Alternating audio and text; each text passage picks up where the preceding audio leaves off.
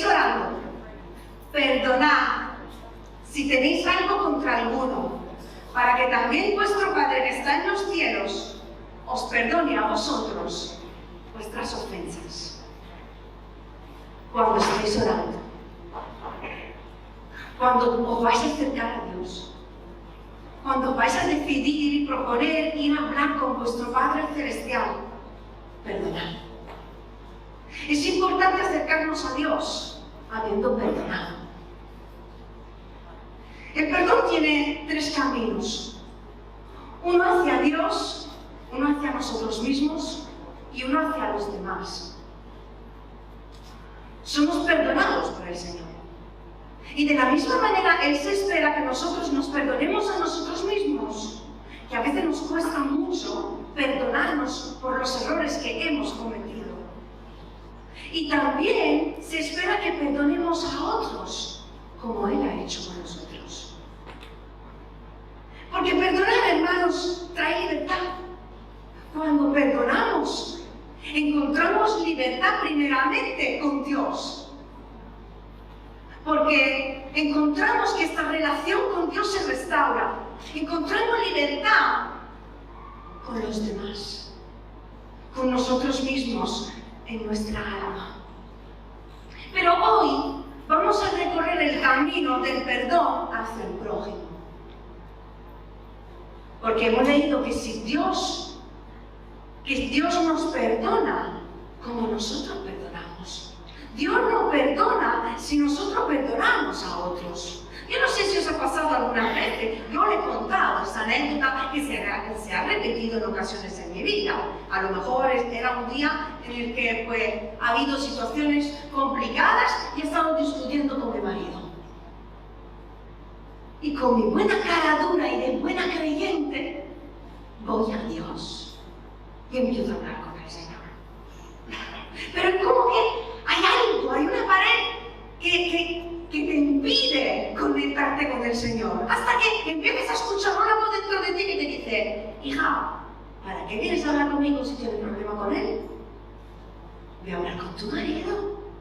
Es que me ha dicho, es que me ha hecho, pero ¿te parece normal? Yo no sé cómo tú eras, pero yo hablo con Dios como si fuera mi padre de verdad y le hablo como habla a vosotros. Y el Señor me dice, ve, aclárate tu marido. Y luego vuelve y hablaremos. Te escucharé, te sanaré, te daré la razón o te exhortaré. Pero aclárate con el ofensor. Que puede ser mi marido, que puede ser mis hijos, que puede ser un amigo, puede ser un hermano. Pero ¿cuántas veces vamos a orar y no hemos perdonado y no nos hemos reconciliado, no hemos aclarado las cosas con las personas? Dios, ¿cómo nos va a escuchar? ¿Por qué es tan difícil perdonar las ofensas? Aún sabiendo, porque aquí lo sabemos, ¿verdad? Aquí todos sabemos que tenemos que perdonar. Pero ¿por qué es tan difícil? Porque aún sabiendo lo que tenemos que hacer, en muchas ocasiones no escogemos perdonar. Escogemos no perdonar. Escogemos guardar el rencor. Escogemos guardar las heridas en nuestro corazón esperando que el tiempo nos cure. Esperando a que la persona cambie sin embargo, descubrimos que con el tiempo las heridas se endurecen, ¿o no? Y nos impiden vivir de forma sana. Por eso Jesús dice, perdona. Quizá te estés preguntando, ¿cuándo debemos perdonar? Dani, ¿cuánto debemos perdonar? A veces no queremos perdonar porque perdonar a aquellos que nos han hecho daño nos parece justo. ¿Os ha pasado alguna vez? A ver estas manos. Ay, millones. Nos parece injusto. Yo le tengo que perdonar. Después de lo que me ha hecho. Después de lo que me ha dicho. Porque nos sentimos como si le estuviéramos dejando salirse con la suya. Hay que ver. Él o ella está ahí libre para vivir su vida feliz y yo estoy aquí intentando recuperarme del daño que me ha hecho. Sin embargo, hermanos, escuchadme bien, el perdón es la mejor medicina para una alma herida. Amén. Es justamente el antídoto que tú necesitas. Si alguien te ha hecho daño en el pasado, hace poco tiempo, no permitas que te siga lastimando por el resto de tu vida. ¿Sí? ¿Cómo? Odiándolo. Guardando rencor. Le estoy permitiendo que siga lastimando mi alma. No hay cosa que le pueda hacer más rabia al diablo a que tú ames a tus enemigos. ¿Sabes por qué? Porque en ese momento en el que tú decides perdonar, él pierde el control que tenía sobre tu vida. ¿Cuánto dicen amén? amén? Jesús dijo, perdonad si tenéis algo contra alguno.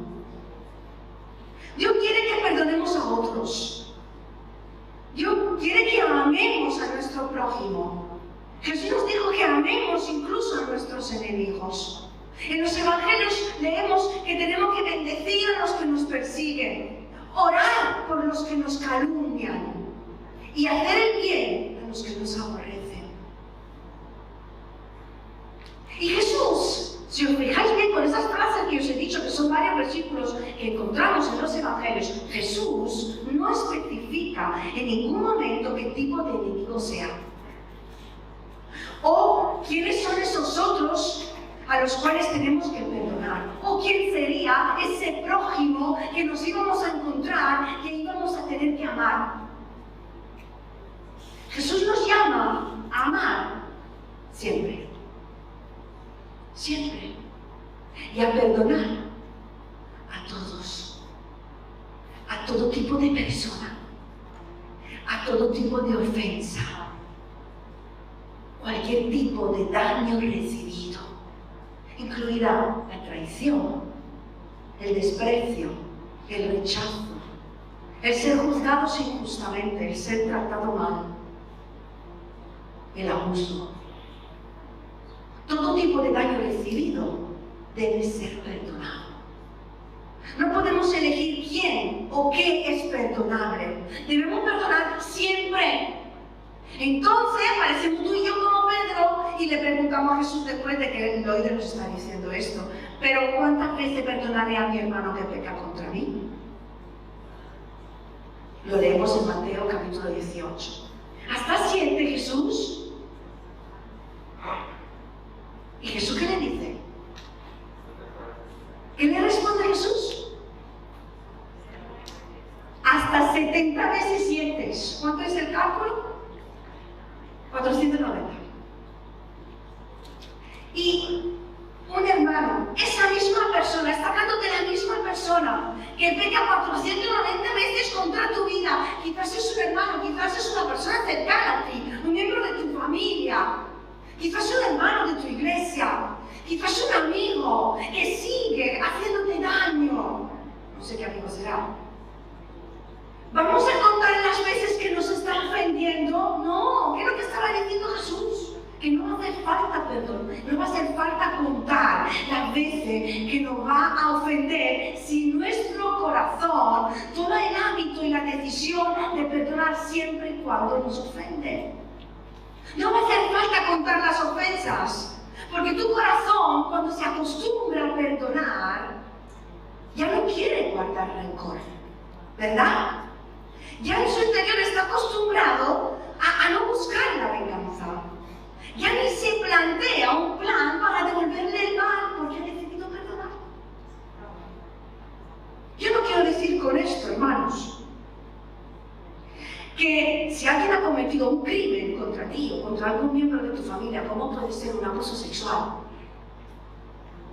un abuso físico, un robo, alguien que sigue acosando tu vida o cosas así. Yo no te estoy diciendo que no tengas que acudir a la ley o a la justicia porque para eso está. Para eso está la ley, para ampararnos. Y podemos acudir a ella para que nos proteja y debemos de refugiarnos en ella. Pero quiero abrir también un paréntesis. La palabra nos dice en 1 Corintios 6, del 1 a 8, nos habla acerca de los litigios entre hermanos. Y el no, buscar juicio delante de los injustos dice para que nos juzguen. ¿Qué es lo que estaba diciendo el apóstol Pablo? ¿Qué es lo que quería enseñar? Quería enseñar que a los creyentes de Corintios a ser maduros y aprender a solucionar los conflictos entre ellos buscando el perdón, la armonía y la reconciliación, puesto que tenían al Dios de amor en su corazón. Le estaba enseñando a hacerlo entre ellos por medio del amor de Dios. ¿Por qué? Porque a los carnales y a los inmaduros les cuesta perdonar. Les cuesta reconciliarse. No son capaces de confrontarse cuando tienen un problema con un hermano. Buscan constantemente otros que se pongan en el medio. Si puede ser la ley también mejor, porque si mi jefe, mi jefe es creyente y he tenido un problema con él, pues ¿sabes lo que hago? Voy al juez. Ah, no, pero sabe que es tu testimonio y el testimonio de la iglesia que va de por medio. Si puedes solucionarlo con tu hermano, solucionalo que dirá el juez.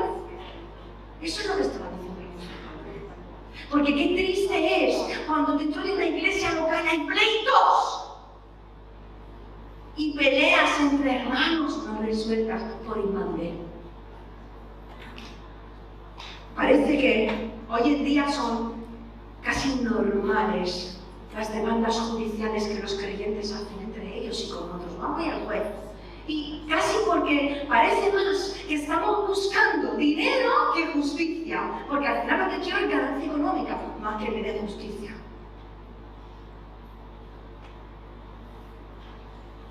Los hijos de Dios, hermanos, no están mezclados en pleitos.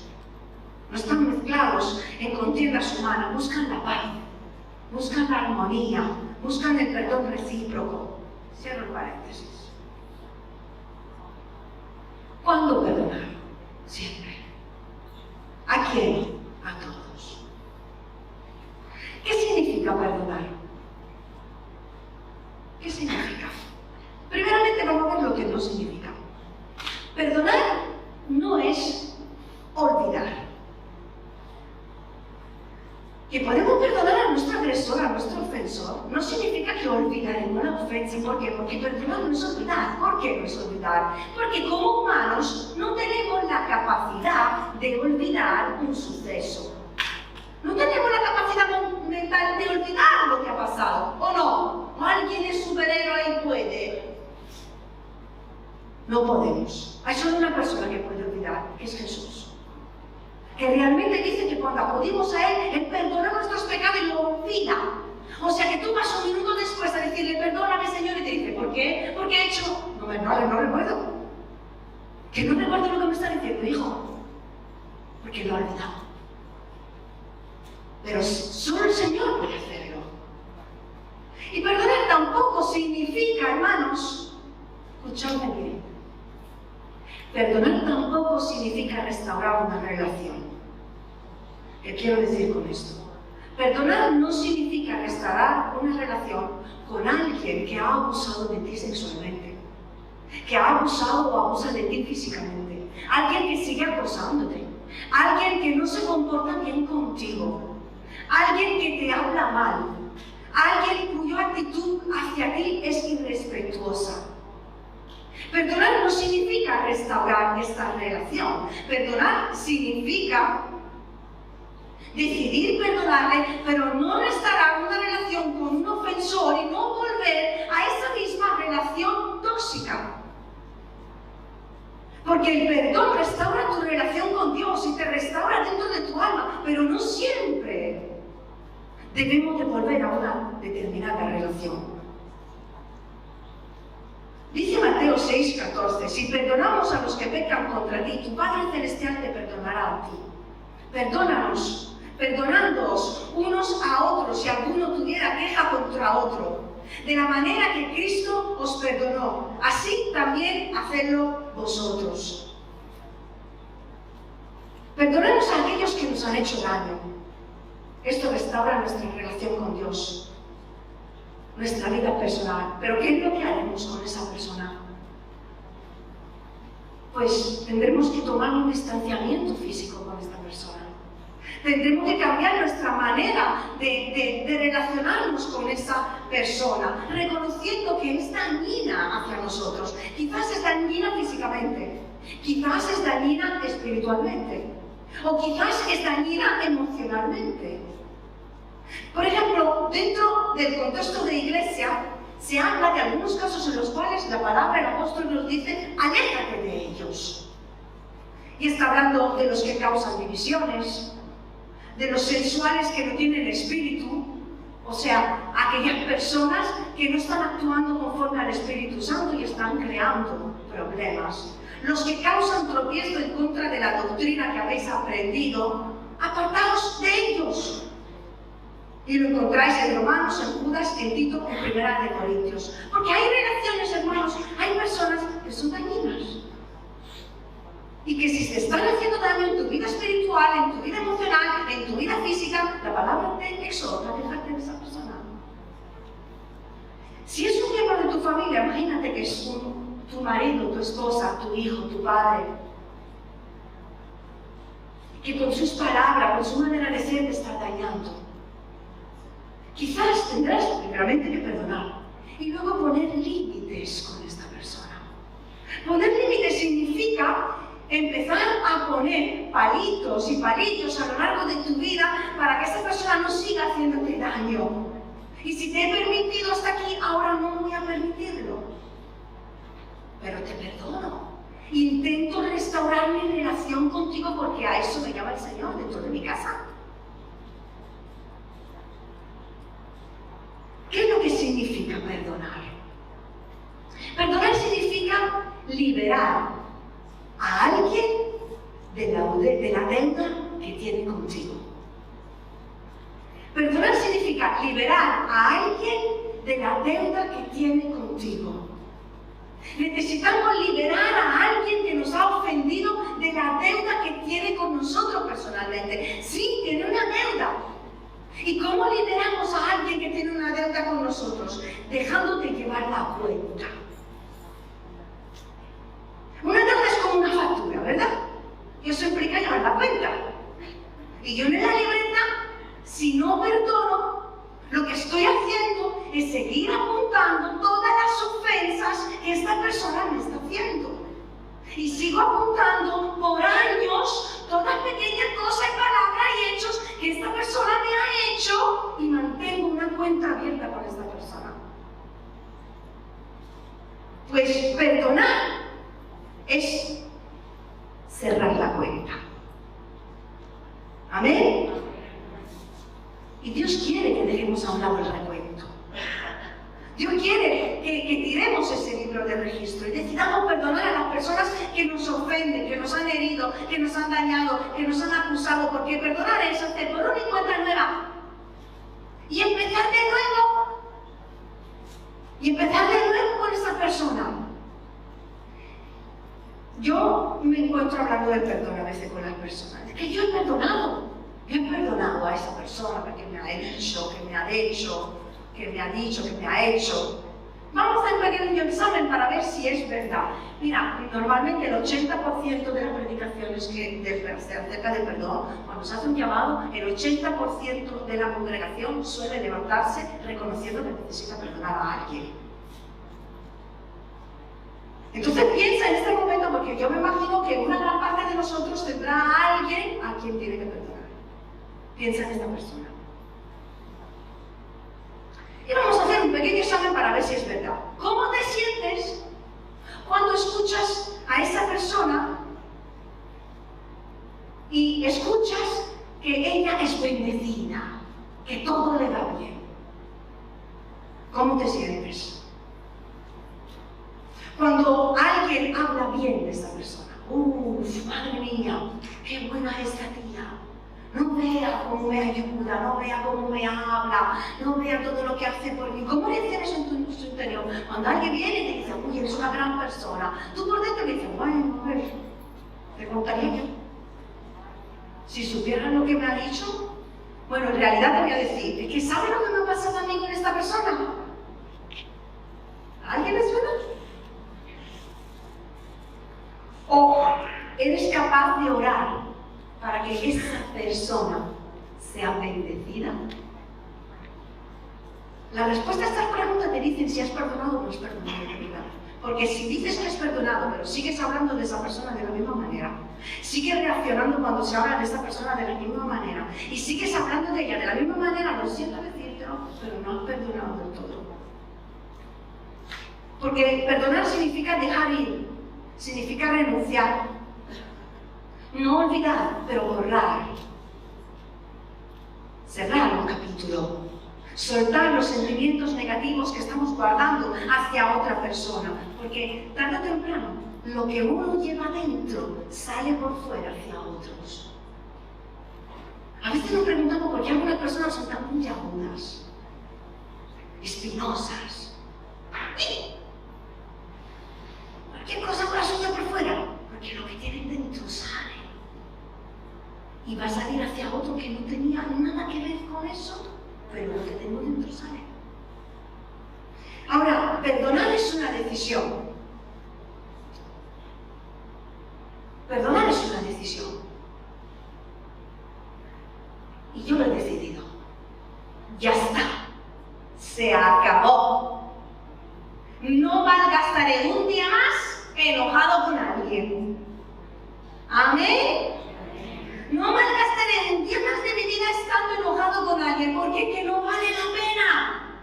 No vale la pena estar enojado con alguien, porque mi enojo, mi rencor, mi falta de perdón, a esa persona no la va a cambiar, pero a mí sí me va a cambiar. A mí sí me va a cambiar. Porque es fácil, agarrarse a ciertos recuerdos dolorosos, aunque solo sea por defensa personal por protegernos de las ofensas, para no convertirnos nuevamente en una víctima, porque el guardar rencor nos mantiene duros y nos sentimos más fuertes cuando la persona viene a ofendernos nuevamente, porque no sentimos el dolor cuando estamos endurecidos. Y aferrarnos a, una ofensa puede producir una sensación de control sobre nuestro ofensor, como si de alguna manera le hiciéramos pagar a esa persona el daño que nos ha hecho, guardando fresca en nuestra mente su ofensa. Sin embargo, la triste realidad es que si no perdonamos, nosotros somos los que sufrimos. ¿Verdad? Porque permanecemos prisioneros, prisioneros del dolor que nos han Así que para poder liberarnos nosotros mismos, hermanos, tenemos que liberar a la persona que nos hace daño. Y liberarlo de la deuda que tiene con nosotros. Solo cuando actuaremos así, seremos libres de la amargura. Porque hemos experimentado amargura en nuestra vida. ¿Cuántos? A ver esas manos. Experimentamos amargura, ¿verdad? Hemos experimentado enojo, hasta odio. Hermanos, yo nací viendo a mi padre pegando a mi madre. No tengo ningún recuerdo bonito de mi padre. Era ir a cenar fuera mes, en aquella era mes. Sí se podía. Y era mi padre montando el pollo en la mesa. Era estar en casa y todos escondiéndonos cada uno en su habitación cuando escuchábamos los pasos de mi padre por la escalera y llega papá, cómo llega. Era comer en casa y por eso tuve ataques de pánicos por años sentada a la mesa con gente. Porque mi alma revivía el maltrato de mi padre hacia mi madre en la mesa. Y de ponerse mi hermano en el medio para cogerle la escoba porque se la iba a llevar la cabeza. Estar sentada, una niña pequeña, en el coche ver a mi padre tirándole puñetazos a mi madre sentada al lado y su labio sangrando. Yo odié a mi padre. Yo lo odié. Y creo que fue la única persona en este mundo a la que yo puedo decir que lo he odiado, que lo quería de muerto. He deseado su muerte.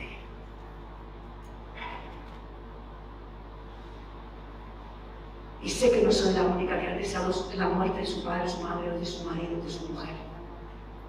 Porque escucho muchas cosas en el ministerio. Hasta que un día decidí perdonarle. Porque la que quería ser libre era yo.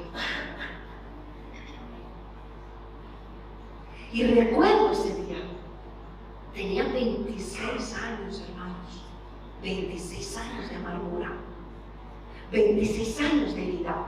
De no haber hablado con nadie lo que viví. Porque no se podía contar. Y ese día debajo de un árbol, en la escuela bíblica en Inglaterra, yo conocí por primera vez a Dios Padre. Y eso me llevó a amar a mi Padre. Y lo perdoné. Y lo primero que hice cuando volví a casa, no soñé con grandes iglesias, no soñé con grandes ministerios, aunque Dios me puso en el liderazgo sin yo desearlo, soñé restaurar mi relación con mi Padre. Y lo primero que hice, me acerqué, oré con Él, noche tras noche, con la Biblia en la mano, hasta que mi Padre dejó la bebida. ¿Cuánto dice aleluya? Eso es lo que hace el perdón, nos restaura nuestro interior restaura nuestra relación con Dios y restaura la relación con el prójimo. Solo así podremos liberarnos de la cautividad, de la amargura, del rencor, del odio, del resentimiento, del enojo. Y a lo mejor, hermano, amigo, la herida seguirá todavía doliendo por un poco. Porque el perdón no es una cuestión de sentimiento, es una decisión y a veces tarda en llegar la salida completa. Pero con el tiempo, con la ayuda de Dios, la herida sanará y tú serás restaurado y restaurada. Y Dios puede hacer milagro con tu vida. No tiene la toalla y no desea tomar decisiones incorrectas por lo que guardas en tu corazón, aún en la joven edad, como José Antonio, como Shea, como Grega. Pueden haber pasado cosas en vuestra vida, aún de pequeñitos. Pueden haber vivido cosas con vuestros amigos, con vuestros padres. No toméis la decisión de darle la espalda a Dios, porque Dios es tu Padre celestial que te ama y que tiene un futuro nuevo para tu vida. Amén. Y sabéis, solo el amor de Dios nos puede hacer capaces de perdonar. Solo el amor de Dios. Solo el amor de Dios. El perdón es una decisión. Y es una decisión que no depende del otro.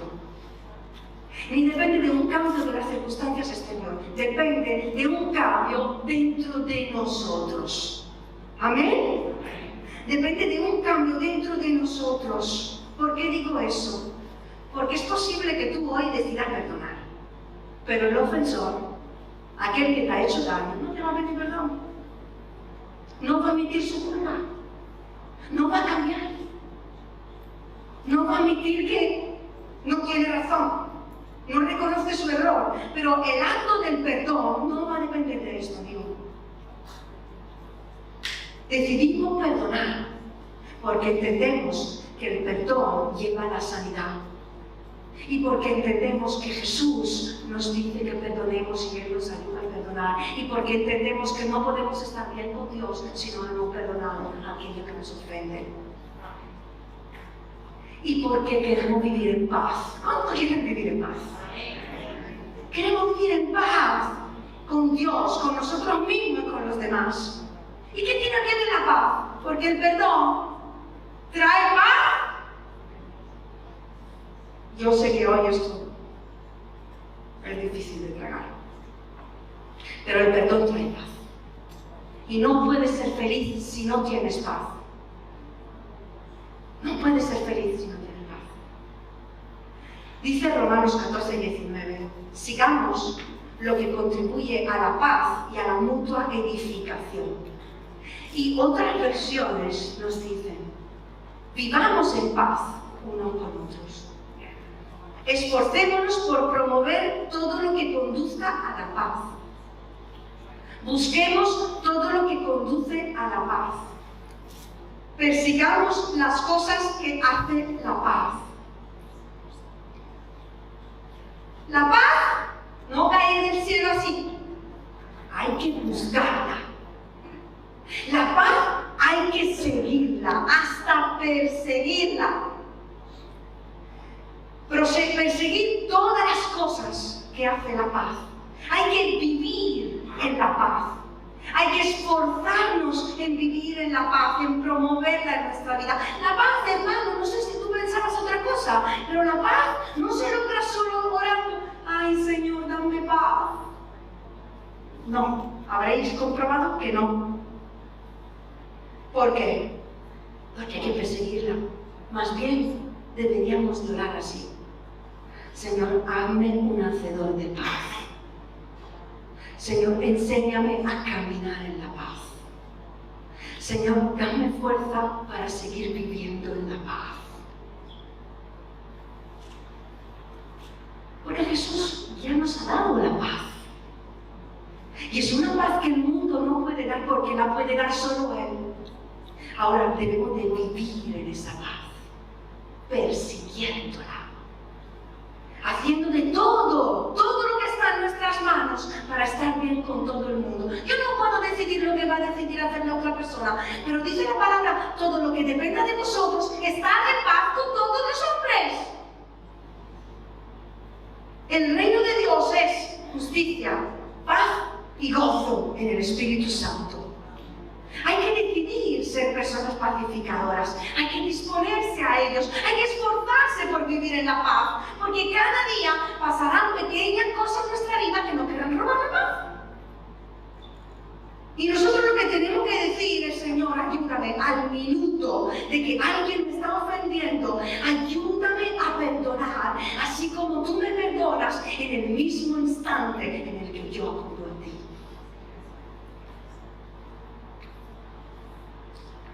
decidir perdonar en las pequeñas cosas de la vida. A ver si os suena. Discutimos, marido y mujer. Es que no sé qué, no sé cuánto. Es que tú no sé cuánto. ¿Por qué me dijiste? ¿Por qué me hiciste?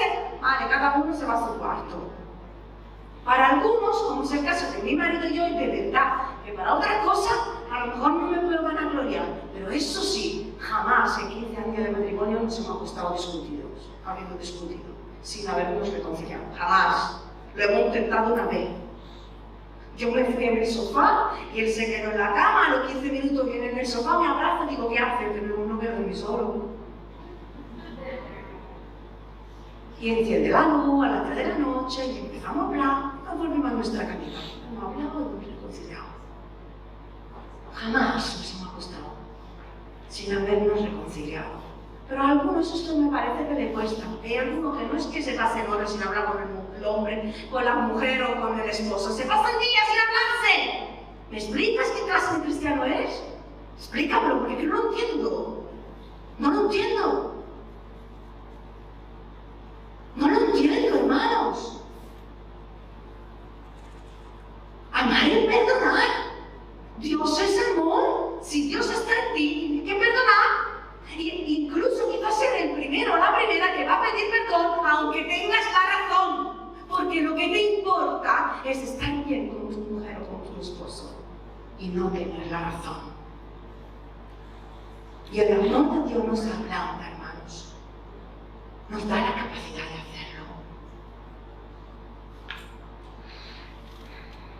Estar enojado es exactamente lo que el enemigo quiere para nosotros. Has caído en su trampa si sigues enojado o si te enojas tan fácilmente. La palabra ofensa viene del griego escándalo. Era parte de una trampa donde se colgaba la carne que atraía a los animales para llevarlos al matadero. Cuando el enemigo cuelga la tentación del enojo delante de tu vida, no comas esa carne. Porque vas a caer en su trampa. Y eso va a matar tu alma. Escoge no retroalimentar pensamientos y sentimientos que han surgido en tu mente, en tu corazón, y decide en ese instante de perdonar.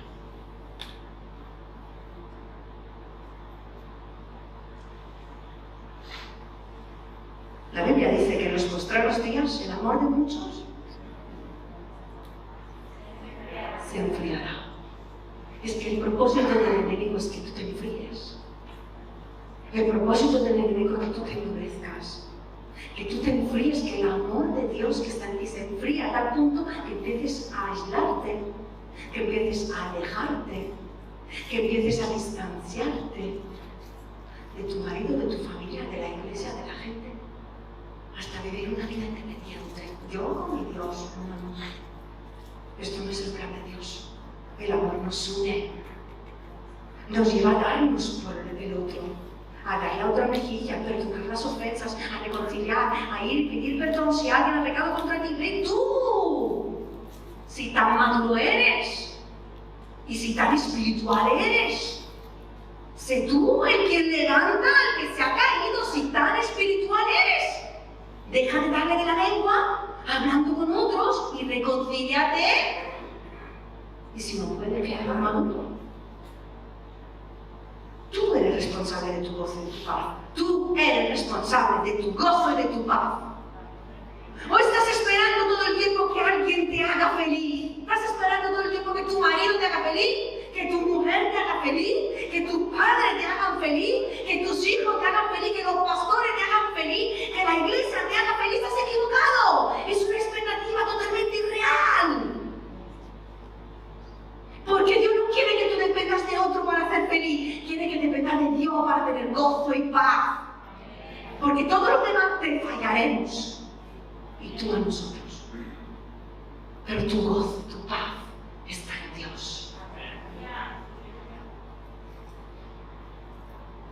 Y por último, perdonar es un proceso.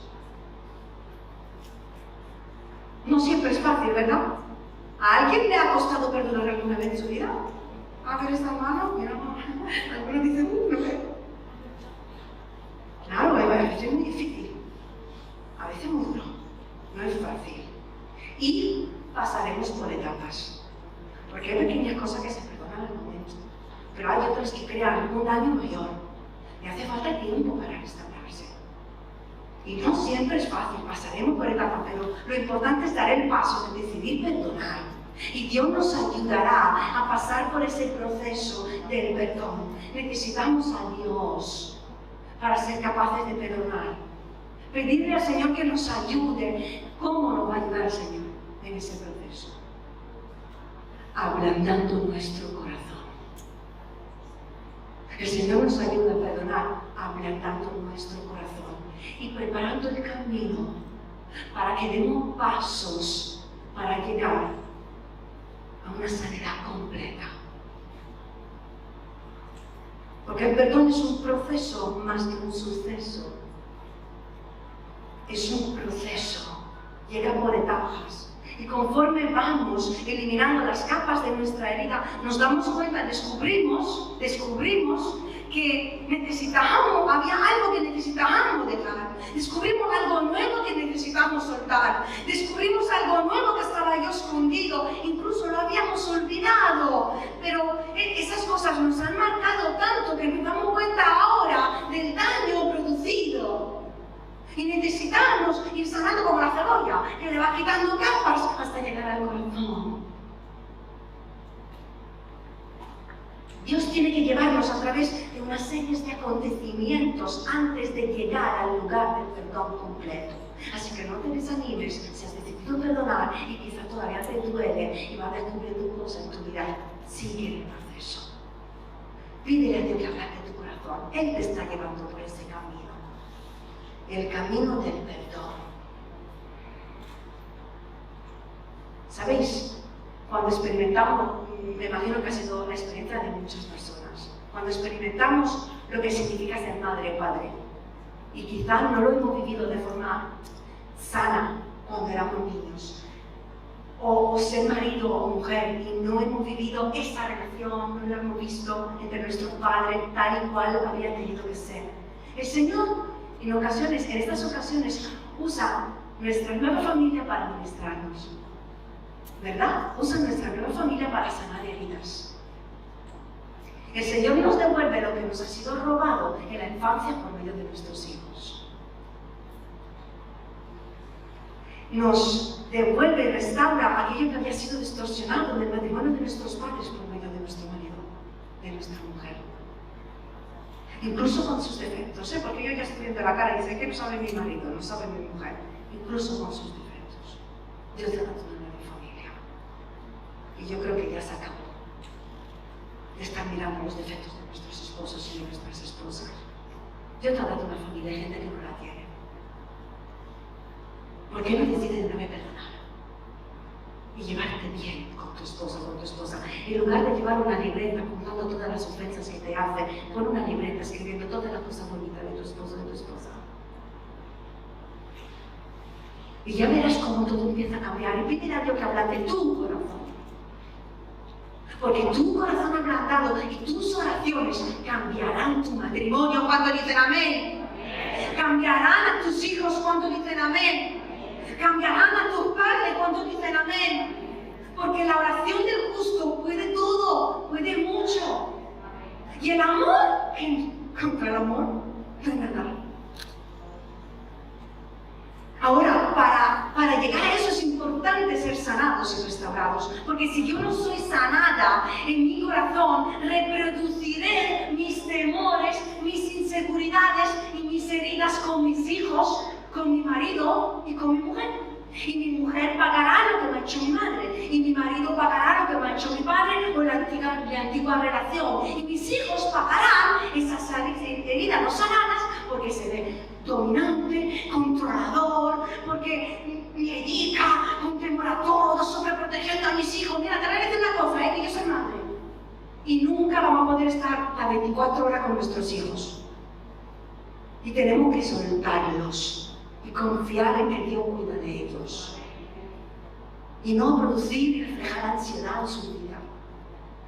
Yo cuido de ellos lo más que tú no quieres y tendrán que hacer experiencia negativa. Claro que a mí me duele cuando quieran hacer experiencia negativa, o David.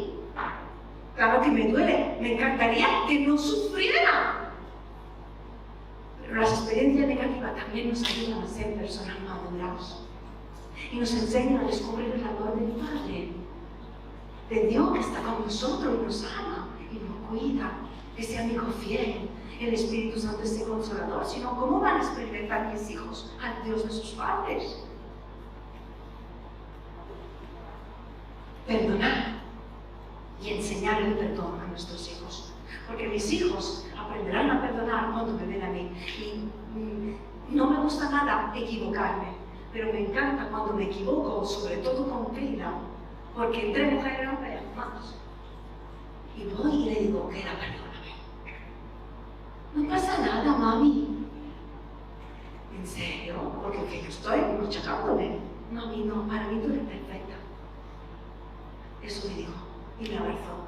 Y cuando se equivoca, viene y me dice, mami, lo siento. No te preocupes, hija. Para mí eres perfecta. ¿Cómo aprendió a pedir perdón? Porque yo le enseñé a pedir perdón. Porque yo la perdoné cuando se sintió ofendida. Perdón, cuando me ofendió. Y ella lo aprendió. Hermano, todo lo que hacemos influye en nuestra vida personal, familiar, de iglesia y en este mundo. ¿Qué es lo que vas a decidir hacer en este día? ¿Cómo vas a seguir llevando tu vida? Me gustaría que cerrásemos nuestros ojos en unos momentos y que reflexionemos acerca de lo que hablado en esta mañana. Creo que es tiempo de perdonar que hay personas que siguen con heridas en sus corazones. Es tiempo de empezar el camino hacia el perdón y la liberación. Y el primer beneficiado vas a ser tú. El que va a ganar vas a ser tú. Antes de orar ahora mismo, decide perdonar al que te ha ofendido. Decide perdonar las ofensas y el que te ha herido y serás perdonado por tu Padre Celestial. Quizás alguien hoy tiene que tomar la decisión de cerrar la cuenta con alguien. Dejar de apuntar las pequeñas cosas que te han ofendido. Quizás tiene que empezar a poner límites con alguien. O quizás tiene que llegar incluso al punto de alejarte de alguien. En esta mañana toma la decisión de perdonar y quedarás libre. delante de Dios, dentro de tu alma, con tu prójimo.